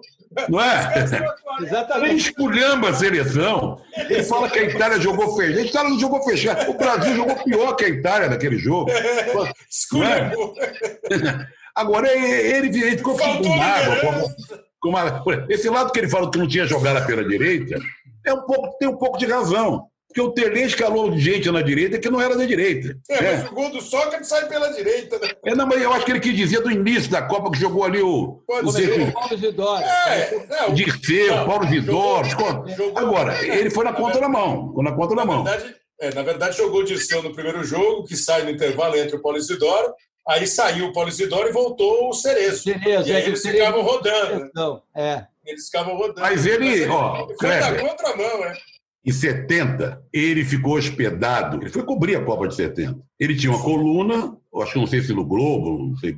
E também fazia alguma coisa coluna no Globo. isso. no Globo, né? Para a BBC de Londres. E A BBC Globo. botou ele no hotel no centro de, da, lá de Guadalajara, centro da cidade. E nós ficamos em motéis. A seleção ficou também no motel. Eram motéis grandes, tal, tipo aquele filme americano que, que tem um restaurante na frente, várias, vários quartos em volta. No fundo tem uma piscininha e os dois andares só. É, Saldanha ia muito para lá, onde a gente ficava. Calor do cão. Cansei de emprestar calção para ele, para ele ficar de calção sentado ali na piscina, tomando cerveja com a gente. E onde ele chegava, juntava, fazia uma rodinha logo. É. A gente ouviu o, o comentarista que o Brasil consagrou, que é um Que o título. Brasil consagrou. né? Então, deixa eu perguntar uma coisa para vocês. Por exemplo, é, Trajano me falou outro dia, quando eu, tava, quando eu convidei ele para vir fazer o, o podcast, ele falou que estava gravando, ia gravar o pontapé inicial com o Dudu Monsanto, que era um programa delicioso que ele tinha na ESPN Brasil. O Paulo César, vira e mexe, eu estou com o Paulo César, quando a gente podia viajar, né, Paulo César? Ou eu ia para o Rio, ele vinha para São Paulo, e a gente sai, vai comer e gosta de falar. E passamos várias noites conversando sem tocar em futebol. Né? O, o- quando eu comecei a trabalhar, assim, o jornalista esportivo já era visto, ainda era visto assim, com um olhar meio torto, mas depois ele começou a ser visto como um cara muito versátil. Como é que está hoje para vocês assim essa, esses assuntos um pouco mais amplos? A gente hoje consegue falar de mais coisas ou nós estamos mais fechados nesse mundinho do 4141 que o PC falou no começo? Faz, é. Ó, há controvérsias, como diria o outro. Eu, eu acho que tem um arejamento, eu acho que tem um, há um arejamento, eu acho que há profissionais jovens, inclusive, mas principalmente aqueles de meia idade, mais idade, têm uma formação cultural, uma preocupação com outros assuntos, que enxergam o futebol sob um ponto de vista humano e tal, coloca muito ingrediente na hora de comentar futebol. Talvez não comente publicamente, mas no, particular, quando você encontra, uma- sempre uma boa conversa para falar de política, de música, de outros assuntos. Eu acho que é uma parcela de jovens interessada em ter um conteúdo mais amplo, mas há também não é, aquele que acha que olhar o futebol é olhar a, a tática. É, É. Como se o futebol não tivesse o improviso, não tivesse o escorregão, não tivesse o, a enxaqueca, a dor de cabeça. É. É, não. Mas eu acho que há um meio termo, vamos dizer, médio a médio, meio calabresa, meio alite, querido. Eu acho que há um grupo. A imprensa esportiva melhorou. A imprensa esportiva, no, quando Tá eu comecei. Tá ah, quando eu comecei, não. Cara, quando eu comecei, a referência que tinha antes de mim, dos velhos jornalistas, era pior possível. Eles eram muito mal vistos nas redações. Eram taxados de burro, burros alienados para cima. Sabe? Ih, já vem aquela turma do esporte. Hum. né? Era meio assim. Era... meio- Ao- Com pouco tempo a coisa foi mudando e tal. E... Você vê o seguinte: veja o seguinte. Quem é que é que transmite carnaval na, na- na Globo? Normalmente os caras do esporte. Ué, Você, o Luiz Roberto, já foi até o Galvão, não sei o que e tal. Né? O pessoal do esporte é chamado, já faz Agora o Alex. É, Alex Escobar. Já faz tempo que o pessoal do esporte é chamado para participar de outras atividades, que não só do futebol. É. não é? Mudou, mudou. Melhorou, Melhorou. melhorou. melhorou a imagem, até porque tinha uma época é, em que o jornalista de esporte, inclusive, era visto como uma figura que levava grana de dirigente. É, é. No século passado, que aí chamava o dirigente de doutor e a cada citação tinha ali um, um, um faz-me rir. E há muito tempo, ainda no século passado, surge uma geração que eu te digo ali, a partir da cobertura da Copa do Mundo de 1970, e já começa a mudar o perfil. E hoje, esse perfil, é, é claro que eu percebo em alguns nichos muita obsessão só pela questão tática do futebol, esquecendo a questão emocional, a questão de que no fundo do peito de um desafinado sempre bate um coração. Então você tem que entender que aquele jogador que está ali em campo, ele está levando tática para o jogo, mas ele está levando uma série de outras questões. Me preocupa às vezes, mas isso também não é gera- geral, é não, não é quando se acha que o futebol é um mundo à parte dentro da sociedade. O futebol não é um mundo à parte dentro da sociedade. Coisas que acontecem no futebol, como é, recentemente episódios envolvendo o Campeonato Carioca e quem transmite, quem mostra, elas acontecem na nossa sociedade. Entende? Nós passamos um momento, penso eu, muito delicado na sociedade brasileira, de muito confronto, de muito embate, e o futebol não fica alheio a isso. Né? É, agora, uma coisa eu vejo diferente, não sei se vocês vão concordar. O jogador de hoje, eu às vezes não o vejo tão ativo como eu vi jogadores em outras épocas, mas pode ser só uma impressão. Você botou o dedo na ferida agora. Eu acho que a imprensa melhorou. Os atletas pioraram. Ativos que vocês dizem é, tomando posição sobre assuntos outros e até sobre assuntos pertinentes ao próprio futebol. Sim. Não, assuntos no próprio futebol. Não, se manifestar contra a, a volta, ah, o retorno aos gramados, o precoce, não é? Ah, uma tabela mal feita, ah, a posição tomada por um clube ou por outro. É, não, você não vê, os jogadores são. é, agora, aquela coisa que eu falei no início da nossa conversa. A gente fala muito em jogador de futebol, mas fala do jogador do Flamengo, do Fluminense, do Palmeiras, do Corinthians É, pessoal da Série A. Agora nós temos que arranjar um jeito que o jogador de futebol, na verdade, é o Flávio Caçarrato, você entendeu? É aquele jogador do, do, do, do- time do Piauí, é aquele jogador do Fast Clube. Esses são os jogadores também. A maioria é- é faz parte, é feita por esse pessoal. Esses outros são exceções, exceções. Ganham bem, jogam em bons clubes, têm uma carreira mais vitoriosa. Agora, a grossa maioria, como do meu Ameriquinha lá, os jogadores são sempre os mesmos. Os jogadores dos clubes são os mesmos, eles vão trocando de clube. é. Então, por exemplo, tem um zagueiro central que está no América. É a vigésima vez que ele está jogando no América. Entendeu? Ele já rodou, já foi para o Americano, já foi para o Nova Iguaçu, já foi para o Séries, já foi para o Arco Sul, já foi. Porque é de três, de três, contrato de três meses, não sei o quê, cara. Então você conhece o jogador, esse cara já foi do. Não, não é a vigésima vez que ele joga, é a quinta vez, é assim. É, mas assim, o, o Paulo César, depois de citar Newton Mendonça e Antônio Carlos Jobim, né, dizendo que do coração, do, do peito de um desafinado, também bate um coração, é, e nessa postura, eu, eu até acho que o Trajano tem razão, você tem um, um sem número, você tem 90% dos caras que estão ali nos, nos cantos menos visitados pela mídia, pelo noticiário. É, mas as- talvez faça falta um João Saldanha, como você disse, quando chegava, é, juntava uma rodinha em torno dele tem que ser um cara grandão para juntar uma rodinha e ter o que contar, né? Ele tem que ter história para contar. Ah, se você tem esses caras da elite, cada um pensando em si, e o embalo deles é mais fora do futebol, com um papo que não tem muito a ver, é tipo papo qualquer coisa mesmo, não sei se os outros vão atrás, entende? Se os outros têm uma inspiração, se os outros têm um, um cara, pô, esse cara falando, a voz dele é mais ouvida. O que você acha? O, o Kleber. tem muita dificuldade para falar alguma coisa, né? Eu vou te citar um exemplo agora aqui, não fazendo crítica, porque eu acho até que os programas são bons, mas vou dar um exemplo, como jogador também não dá um passo adiante. Há dois programas na TV hoje em dia, nas TVs É. fechadas, que são muito parecidos, o formato é o mesmo. Reunir é resenha e outro é o. Boleiragem. Não é? Que é que reúne jogadores antigos e tal para contar. Lembra aquela vez lá, fulano, vestiário, contam história de conquistas, derrotas, fatos engraçados e tal. Mas ali não se discute. Podia ser um fórum de discussão, por exemplo, a É. entrevista que o Juninho Pernambucano deu, o É. Você É. entendeu? Que foi uma entrevista contundente, que ele fala com o Neymar. O Leonardo Foi. tenta rebater, mas nesses programas não cabe. Os jogadores ficam alheios a esse tipo de coisa. Porque é mais importante, é mais interessante ficar contando história, todo mundo rindo. Lembra aquele dia que você botou um meião furado? Aquele gol que você fez contra? É legal. O formato é interessante. Eu acho que contar história sempre é bom. Lamento, inclusive, muito ter acabado aquele programa que eu gostava muito, Loucos por Futebol. Que aí É. eram jornalistas contando histórias de jogadores, de campeonatos e tal. Mas eu acho que quando reúne jogador publicamente, a conversa não vai muito adiante. Essa conversa é levada por jornalistas, mas não pelos atletas. Queria agora conversar com vocês sobre o assunto que vocês dois têm parte. Nós já falamos de televisão, nós temos hoje é, Band Esportes, nós temos a Fox, nós temos a ESPN, que agora vão passar, agora já fazem parte de uma mesmo conglomerado, tem o Sport TV, é, os canais abertos que continuam fazendo futebol, e vocês tiveram experiências assim. O Paulo foi é, convidado, como disse, pelo Trajano para entrar na televisão, o Trajano foi o cara que comandou toda a implantação da ESPN por anos, anos, anos e mais anos, foi o diretor é, da ESPN. Depois o Paulo foi chefe do escritório da ESPN no Rio, né?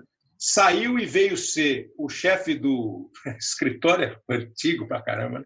foi ser chefe aqui do, do Sport TV em São Paulo e foi ser chefe de redação do Sport TV no Rio de Janeiro. Hoje, o Paulo César é o comentarista do, do Sport TV e o Trajano tem as suas várias atividades sem estar numa, numa, numa televisão é, comercial, vamos chamar assim. Eu queria que vocês me dissessem assim, a visão de vocês. Trajano, quando você começou a ESPN, como é que você falou, pô, esse negócio aqui é, uma, é um desafio? Acho que, não, acho não sei se já tinha o Sport TV, são mais ou menos da mesma idade. Como é que você via Como é que você analisava a concorrência, pensava na tua programação? Basicamente, eu queria ouvir isso de vocês, porque o Paulo uma vez falou para mim, ele ainda na ESPN, quando começou a fazer o Arena Sport TV, lá eu comecei a fazer o Arena, logo depois o Luiz Roberto passou a fazer o Redação, o Galvão, o Galvão, o, o Bem Amigos, e o Paulo falou, agora o Sport TV começa a ter uma cara jornalisticamente, tirando os eventos.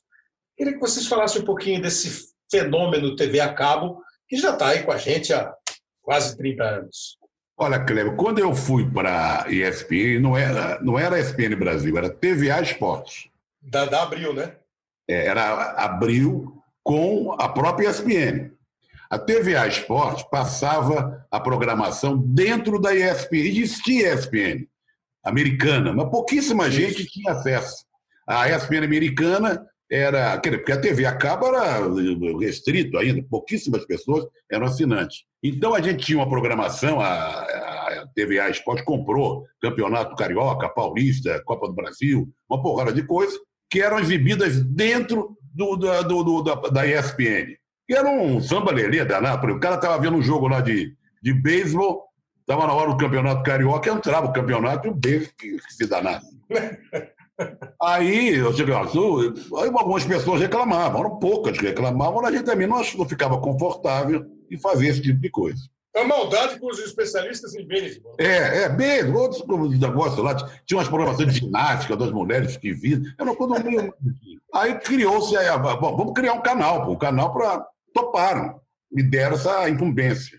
É uma coisa que eu me orgulho muito, que até hoje eu encontro um garoto que fala, ó, eu estudei jornalismo por causa da ESPN Brasil, a ESPN Brasil mudou muito a minha vida, vocês não têm ideia do, do bem que vocês fizeram para mim, ai, que saudades daquela ESPN, é muita coisa, muito bem.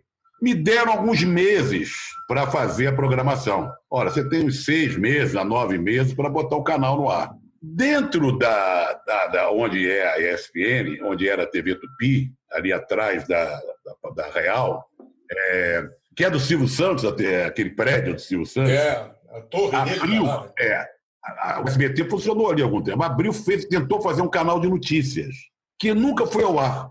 Reformou, fez uns estúdios lindos, ilhas de edição, contratou gente, pé, pé, pé, e aquilo não foi para o ar. Foi queimando dinheiro, queimando dinheiro, queimando dinheiro. E aquilo me intrigava. Eu falei: olha, se a gente fizer o mesmo que eles fizeram, eles podem desistir no meio e vai tudo por água abaixo. Então, o que, que nós vamos fazer? Vamos botar esse negócio logo no ar do jeito que der. Cheguei lá para a direção geral e falei: olha, nós estamos prontos. Mas como estão prontos?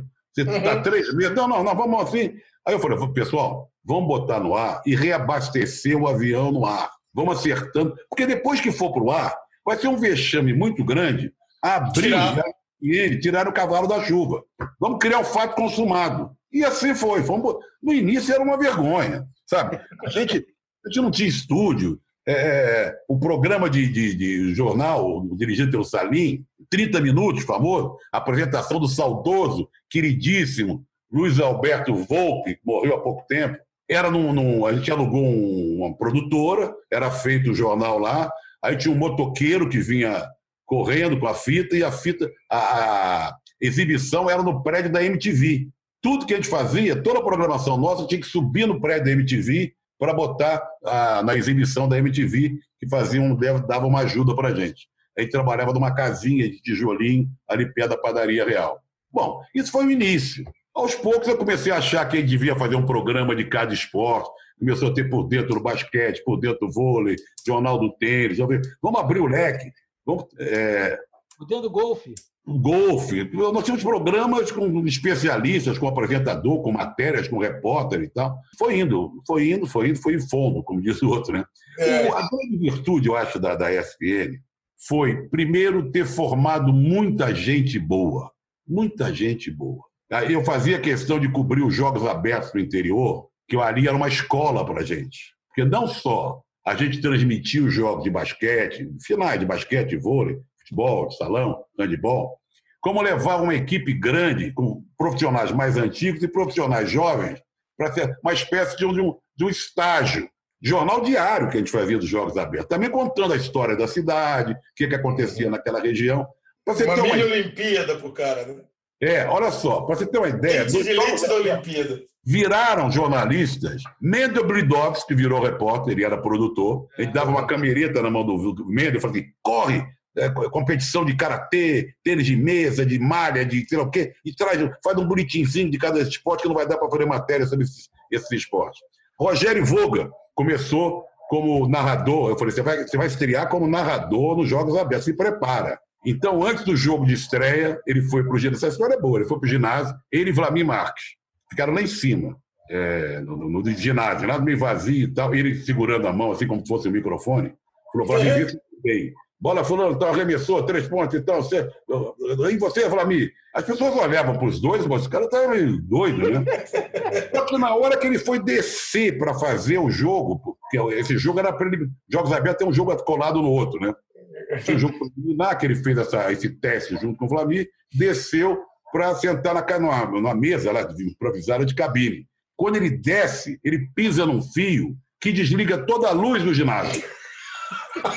Placar, iluminação. Você vê o clima de tensão que ele ficou. Bom, só para citar alguns: Fernando Caetano, o, o- o Vinícius, todo mundo começou os Jogos Abertos. Então, eu acho que a formação de grandes profissionais, por exemplo, lá o, o Milton Leite começou lá praticamente como narrador. O É. Milton tinha narrado na, rádio, na, Jovem Pan, numa TV. Mas, TV Jovem Pan.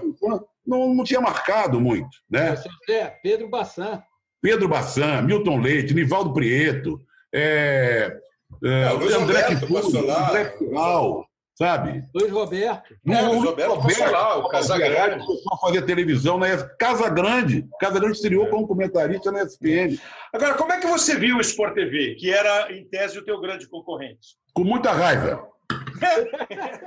Igual, igual aquela coisa do Jornal da Tarde, de esfregar na cara. É, ah, é? É, é. O, o boteco onde os caras iam, você queria. Mas depois, com o tempo, a ver como é que a vida é interessante, né? Isso foi uns tempos no, início, nos primórdios, né? Aquela porque havia uma briga jurídica de direitos de jogo. A gente escalava a nossa equipe assim, o narrador, comentarista, repórter, produtor e o advogado. E o advogado. E o advogado. O advogado. Porque aí a Sport TV ia com o advogado, a gente ia com o outro para tirar o outro do ar. Era uma briga danada. Isso durou muito tempo. Mas depois, todo mundo já macaco velho, todo mundo torcendo por outro dar certo, a troca de experiência, o mercado aumentando, dando mais emprego para todo mundo, todo mundo querendo fazer bom trabalho. Nos demos as mãos e daí em diante nasceu uma grande amizade entre Sport TV e ESPN, ajuda e, e- e- O honorário do advogado começou a ficar caro pra caramba. É, não, e eram advogados caros, eram advogados de escritórios, bons, bons escritórios. Os, os caras descobriram o mel ali, pô. É verdade, era, era briga toda semana. Mas então teve um momento muito de guerra, de antagonismo, cada um querendo mostrar o seu poder maior, mas a Sport TV com muito mais evento, com muito mais estrutura. Com o tempo, a coisa foi se solidificando, pegando uma forma, pegando uma cara, mas tudo meio na raça também, viu, Kleber? Não era uma coisa É. assim super pensada, super. Assim, vamos, reuniões de, de, de luminares, tentando fazer cálculos matemáticos para dizer que é por aqui, é por lá, é o 441. Não, não era nada disso. Era, era, era o sentimento de fazer, a vontade de fazer, vontade de mostrar um trabalho legal, conseguimos mostrar. E essa, essa bronca com, com o Sport TV foi diminuindo, diminuindo até que acabou. O crescimento da TV a cabo ajudou, cada um se especializou numa coisa, ESPN em futebol internacional, em matérias e tal. E a vida foi indo, foi indo, foi indo. E ganhei vários prêmios, me, me, me, me emociono muito quando eu falo, mas é uma página virada na minha vida. Eu tenho que cuidar da É. minha vida. Não posso ser um viúvo eterno da ESPN. Fui, confesso, durante um pouquinho de tempo depois que eu saí, mas hoje em dia, ah, eu torço para que tudo dê certo lá, tenho amigos lá, bons profissionais lá. É, faz parte da minha história, com honra. É, já pisca o olho para outros amores, né? Já dá para dar uma piscadinha, uma Exatamente, paqueradinha, exatamente. paqueradinha. Então, PC, você começa lá como comentarista, é, participa é, como chefe de, da, da sucursal do Rio e vem para o Sport TV, a mesma coisa, começa com a sucursal de São Paulo. O, o Sport TV, a história de sucursal e, e sede talvez seja. É, um- um- não sei como é que você vê, mas e aí, você que viveu os dois lados? Olha, é, a, a ESPN, é, eu pego a ESPN, eu entro na ESPN praticamente com um ano de vida. Né? De 94 eu entrei em 95. Continuei durante um tempo trabalhando em ESPN e, e Jornal do Brasil, mas aí eu já não era mais editor de esporte, eu estava trabalhando já como repórter no Jornal do Brasil. E eh, nós, o que norteava o caminho da ESPN, primeiro é, foi sempre essa inquietação que o Trajano passou para a equipe e que, de certa maneira, ela contaminava a equipe. Né? A equipe é, sempre foi uma equipe é, tão talentosa quanto aguerrida. Né? É, bem temos... trajanal, né? É, exatamente. Aqui, por exemplo, nós temos a primeira Copa que a ESPN cobre no local, é a Copa de 1998, na França, em que aí só assim o espírito empreendedor do Trajano que tinha um negócio que era absolutamente inimaginável para você fazer em TV por assinatura. Havia uma equipe, Milton Leite, Tostão, é, eu estava pelo Jornal do Brasil e ESPN, nós fazíamos o Jogo do Brasil. Pois bem, acabava o Jogo do Brasil, nós íamos direto para o aeroporto, pegávamos um jatinho, descíamos em Paris para fazer a Copa Nossa, que foi a primeira versão do Linha de Passe. Né? Uhum. O Laércio Roma que acompanhava, fazia. É, o Laércio era como se fosse um diretor de eventos, é, diretor de externa, e ele ficava no caminhão, aquele tempo tinha caminhão. Então a ESPN e ela conseguiu construir ao longo do tempo uma simbiose entre a liderança do Trajano e a equipe. Né? A equipe sempre foi eu, eu considero vários grandes momentos na ESPN, mas eu acho que a cobertura da Copa de 98 e depois a cobertura da Copa de 2002, em que aí, diferentemente do que tinha acontecido quatro anos antes, nós tínhamos o Plihal lá fazendo a, a, a cobertura, tinha até o cantinho do Plihal, que era onde ele conversava com ah, os integrantes e jogadores da, da seleção brasileira, mas a programação feita aqui foi algo que deu uma repercussão enorme, porque tinha desde o Loucos por Futebol a uma mesa redonda com um jornalista alemão, com um jornalista português, com um jornalista espanhol. Enfim, foi um, um, um, A ESPN ela mexeu o tempo todo com a Sport TV. A Sport TV teve que se movimentar por causa das movimentações da ESPN. Não deu para a Sport TV, durante muito tempo, ser aquele canal que, ah, não, tem ESPN ali. E vou botar mais uma, só para te passar a palavra aqui. Um belo dia não tinha mais Campeonato Brasileiro. A sala do Trajano na ESPN não tinha porta. Então era o seguinte, ela estava sempre aberta, não tinha porta. E um belo dia, chegando lá numa segunda-feira, ele chega e diz assim para mim, para o Malia, para o Denis, que hoje está na Band Sport, é diretor da Band Sport, mais algumas pessoas, ele diz assim, está na hora da gente comprar o campeonato inglês, está barato, entende? A gente vai lá, compra o campeonato inglês, com isso a nossa grade, sábado e domingo, e você vê, a gente está falando do início desse século. A ESPN conseguiu comprar o campeonato inglês por um preço bem acessível e que passou a ser um dos cargos-chefes da programação da emissora nos finais de semana. E aí, tudo aquilo que o canal, a, a competição provocava. Né? Então, então eu que. Diga. Não, eu queria ter a tua, a, a, a, tua mudança, né? É, é isso que eu queria ver. Como é que você é, encontrou? Se são filosofias muito parecidas, se são modos de lidar. O Trajano falou das revelações.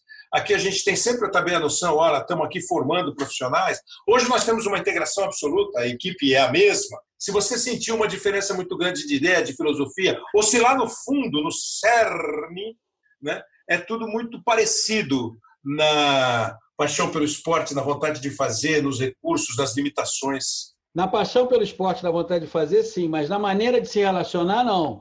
O Sport TV tinha. O, o primeiro que é, o Sport TV tinha uma vida autônoma e a minha, a minha chegada ela é, na verdade, uma consequência da, da, da divisão de esportes da Globo estar tá assumindo o Sport TV. Né? Uhum que é quando você vai apresentar programa, o Luiz Roberto vai apresentar programa, e ah, é claro que essa, é, é, é, essa chegada não é uma chegada é, que tenha sido realizada com a maior facilidade do mundo e com um clima amistoso, porque você tinha um grupo aqui, e aí daqui a pouco vem o grupo da Globo para poder contribuir no gerenciamento daquilo ali, diferentemente da ESPN. A ESPN era uma unidade só. Se você é, é uma palavra que às vezes soa como batida, mas na ESPN havia um clima familiar. Né? A gente fazia a TV, no, dia, no final do dia saía, sabia quem fazia aniversário, quem não fazia aniversário, viu o namoro acontecer, viu o casamento acontecer ali dentro.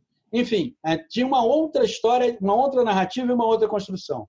Mas quando eu chego, tem a necessidade de fazer o trabalho de aproximação e tem a necessidade de ocupar um espaço, especialmente na área do jornalismo, porque você, inclusive, São Paulo, isso era muito mais forte. O jornalismo da ESPN era uma marca. Né? Você Uhum. olhava para a ESPN e você pensava em jornalismo. E ao pensar em jornalismo na ESPN, você não tinha a mesma associação de ideias em relação ao Sport TV. Você pensava muito no Sport TV como um canal Evento. de eventos, né? E a, e a ESPN, não, pô, ali tem o jornalismo, tem opinião. Isso foi É. mudando ao longo do tempo, né? Não foi. É, eu- eu- O Paulinho tem uma diferença muito grande aí. Sabe qual é?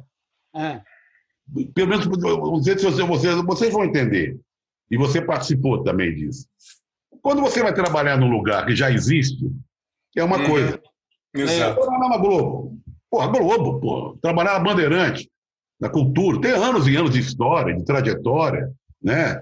Fizeram, várias gerações fizeram aquilo acontecer. É, Você pode fazer uma reforma, você não constrói, né? É. Agora, quando você participa de uma coisa que você que fez, É diferente. é diferente. Você tem uma relação com aquilo ali de um. aquela coisa familiar, como se fosse sua. Pode ser até um erro de, de enfoque, mas você, você olha de um jeito diferente. Você faz parte de uma outra história. Começou comigo, teu, a, a turma dizia: Isso aqui é nosso. É. Tinha uma sensação isso aqui é nosso. Não era da Disney, não era da Abril, não era da ESPN. Não, isso aqui é nosso. Claro que a gente sabia que era da Disney, era mas, mas a sensação dentro da gente era um pouco isso. Porque nós fizemos acontecer, partiu com a gente. É a primeira geração que fez. Meninos, para encerrar essa nossa agradável conversa, pelo menos achei eu, não sei se depois vocês falam entre vocês, se vocês quiserem falar mal. tá? Dá uma arredondada aqui no que vocês estão vendo hoje, futebol hoje. É, o Flamengo com o principal time, o Palmeiras como adversário, tem mais. E a seleção brasileira de 2018? Aquela, aquela assinatura final de José Trajano e Paulo César sobre a bola de hoje. Porque nós falamos de histórias, de personagens, de grandes jogadores. Você vê que nós pouco falamos de jogadores atuais, de profissionais atuais, que até a ideia era contar história. Mas eu queria a visão de vocês que estão aí. O Trajano já falou há mais de 50, o PC foi de 77 para cá, 40 e tanto. Pô, eu, modéstia à parte, comecei a trabalhar em 1979, faz bastante tempo, já está vendo, 41 anos. É, o que vocês viram? Porque 2020 não conta, que não começou, né? 2020 não, é o contrário de Zuenir Ventura, o 68, o ano que não terminou, esse é o ano que não começou. Ou pelo menos ele está aí num tumulto. Olha, você falou bem, é difícil falar alguma coisa é, vivendo esse ano que não começou. A perspe- sobre a perspectiva atual, né? Como é que a gente vai analisar o futebol, os esportes olímpicos, em meio a essa pandemia que nós estamos vivendo? É, é tudo ano passado, né? Se você tem uma ideia, a Olimpíada estaria comendo agora. Estaria, todo, o espírito olímpico estaria presente em todos nós. É, os campeonatos estaduais já teriam encerrado, o brasileiro já, já começou, os times se preparando, contratações. Não tem esse clima. Não tem esse clima, mas esse clima que não é- tem nada a ver, já vinha se. Sabe, é- o, o futebol não estava me entusiasmando muito nos últimos tempos, sabe? É, claro, um jogo bom aqui, o Flamengo mostrando bom futebol ali, o Santos com o São Paulo fez alguma coisa, o Palmeiras se reforçou, mas, de modo geral, não, não é um grande momento, o futebol não me enriquecia, assim, eu, eu vibrava mais com um jogo internacional, ou com... Eu, eu, eu, eu sempre fui fanático por futebol, assistia tudo, tudo passava. Canto do Rio e Torres Homens, se estivesse passando, eu assistiria. De uns tempos para cá, eu comecei, talvez até pelo fato de não estar mais vinculado a nenhuma emissora esportiva, não seja no dia a dia do trabalho esportivo, também pode ser muito isso. Eu comecei a dar mais vazão a ver um filme, uma série, sabe? Uhum. Fazer uma comida, de conversar com os amigos e não ficar até aquele "Ih, não, não vou ver não, sabe? Eu comecei a ficar de lado um pouco. Agora, se estivesse empolgando pelo amor que eu tenho ao futebol, principalmente, eu acho que eu deixaria de mão essas outras coisas e assistiria o futebol. Eu acho que nós vivemos uma fase muito estranha.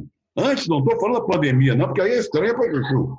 Eu digo para trás. A falta de talento, sabe? Desorganização do futebol continua, a seleção não, não, não encanta, sei lá, sabe, só do VAR, que é uma coisa que, que, me irrita um pouco, o VAR, como demora, como o VAR erra também. Sabe? Até o futebol mudou. Nós, somos um, um, nós estamos vivendo um momento recente onde o futebol sofreu mudanças drásticas. Porque o VAR é uma mudança drástica, que anula gol, que expulsa jogador, que marca impedimento, não sei o quê. Então, só para concluir, eu confesso a você que eu ando um pouco desiludido.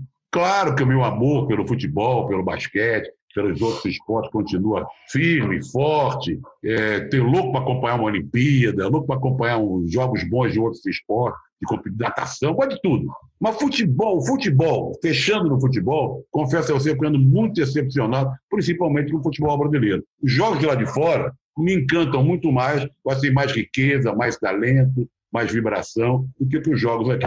E também com mais personagens, né, Paulo César? A gente fica, de, fica mais seletivo o teu, teu, a tua programação, mas aí você pensa em personagens. Pô, é jogo do time do Guardiola, eu vou ver. Pô, esse Klopp aí é bom, eu vou ver. É aquela boa história de personagens que às vezes a gente abandona para ficar só no geralzão, só no, no, no, mais no menos profundo da questão. Pode ser isso, Paulo? É, e, a, e, aí, e, aí, rola com a gente aqui, seleção, times tal. Porque então... o, Flamengo, o Flamengo virou, além dos méritos técnicos, um personagem diferente, que é o técnico, um time montado com algumas pessoas que se destacaram ali ali. Ah, o cara falou que é outro patamar, aí todo mundo critica ou elogia. O Gabriel voltou a fazer gol. Uma boa e velha história dos personagens que formam a história. Pois é, mas esse Flamengo que a gente gostou de ver dentro do campo, fora do campo, é muito decepcionante. Não, não. Essa diretoria, essa diretoria do Flamengo, ela, ela, ela não é que ela apague o que a equipe faz dentro do campo, mas ela cria situações é, que, de certa forma, é, muda o assunto. É, não, exatamente. O Flamengo hoje, você até por, na visão de rubro-negros, muitas vezes eles olham ações da diretoria do Flamengo e falam, pô, peraí, que isso? Agora, e olhando para o futebol de forma mais ampla, eu acho que nós temos um problema terrível aí, e que é claro que agora, com a pandemia, é, a coisa não vai ser bem tratada.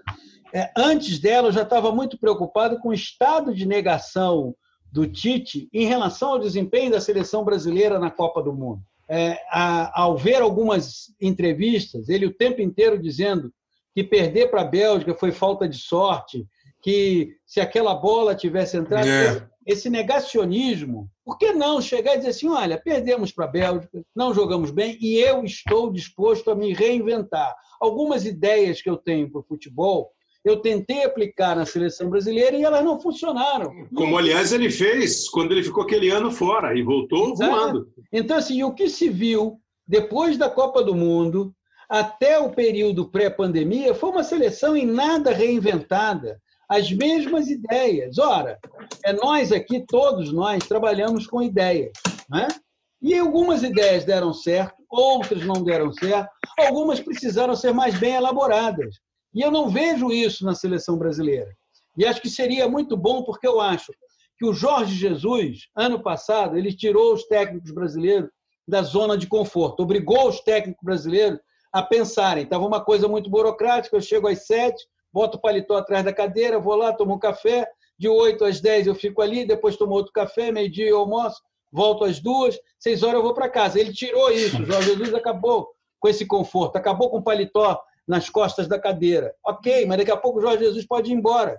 E aí, se você não tiver na seleção brasileira uma referência, um técnico que esteja ali incomodado, porque por hora o que o Tite está é se lamentando. Se aquela bola do Renato Augusto entra, nós fizemos um segundo tempo contra a Bélgica que foi maravilhoso. Não, não foi. Se for, se tivesse sido, teria ganho o jogo não é? Você não sai, não foi eliminado pela Bélgica porque por uma fatalidade a Bélgica venceu o Brasil.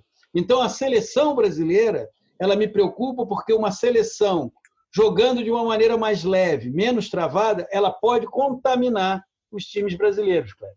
Olha, só Todo dia. Kleber, vamos passar, deixar passar batido.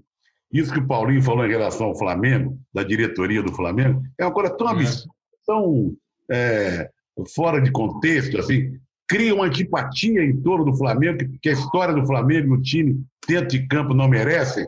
Essa derrota para o Fluminense ontem, o Fluminense contou com apoio ontem de todos os torcedores do Brasil contra o Flamengo. E olha que esses torcedores todos estavam a favor do Flamengo até então, pela maravilha de futebol que o time jogava até então.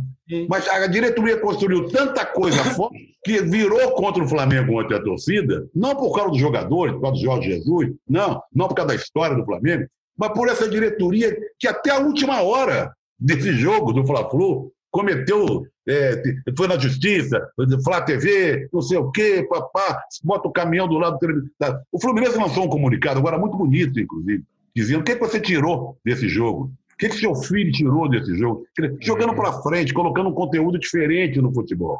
E outra coisa, só para fechar, me dá uma certa agonia nos técnicos brasileiros. Eu que venho de longe, como dizia o engenheiro gaúcho, ganhou dois estados do Brasil, é, começava com Leonel, o nome dele, que eu venho de longe. Eu vi muito técnico de futebol, naquela época o técnico era o preparador físico. Ele, ele, É. ele dava o, o coletivo e ele dava a preparação física. Época do polichinelo, época do polichinelo. que voltou à moda, hein? É, os tempos mudaram, o polichinelo está aí e me dá muita aflição para um jogo seguindo. E o técnico está no banco de reservas, conversando com o assistente, olhando para a prancheta do assistente e o jogo continua. Bola na área, não sei o quê, e o cara está ali olhando. E me dá uma aflição aquilo, sabe? Um desgraçado não está vendo o jogo, pô, sabe? E alguém fala ponto para ele alguma coisa. Ele desvia o olhar para uma prancheta. Crer. Eu, eu acho, sei lá, deixa para lá. Vamos viver. Vamos sair de casa quando pudermos, né? Quando puder. Quando É. puder. Tomara que não demore muito, mas eu acho só quando tiver a vacina, viu? É, mas aí é o Paulo César que venha para cá, porque nós estamos tudo aqui na Vila Madalena, para nós é mais fácil, ele que se vire. É verdade. Eu espero que vocês tenham gostado. A Foi ideia ótimo, era foi contar, ótimo. a, a ideia, a ideia era, era contar a história, ouvir conceitos, falar do que nós já vimos e do que nós ainda vamos ver. E acho que vocês, para nós aqui, vocês cumpriram a risca. Por isso que vocês são craques. Espero que vocês tenham gostado também, Trajano. Obrigado, Muito hein? bom. Obrigado, Kleber. Obrigado. Abraço, Paulinho. Beijo, Zé. Um abraço. Beijo, Kleber. Muito bem, espero que você tenha gostado da conversa com o José Trajano, com o Paulo César Vasconcelos, dois jornalistas é, super gente boa, ambos, e de muita história. Tomara que você tenha se divertido aí, aprendido, contestado, reclamado, enfim, curtido o podcast.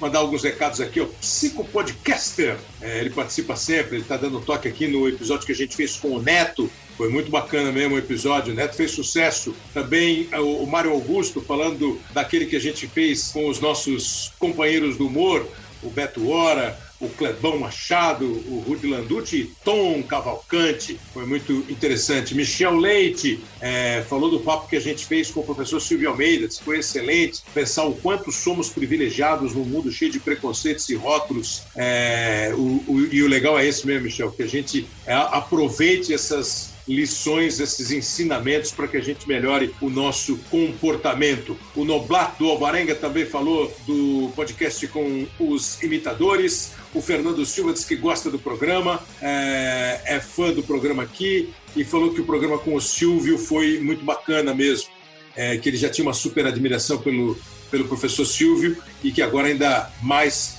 porque ele, além de tudo, ainda gosta de futebol. Foi legal mesmo.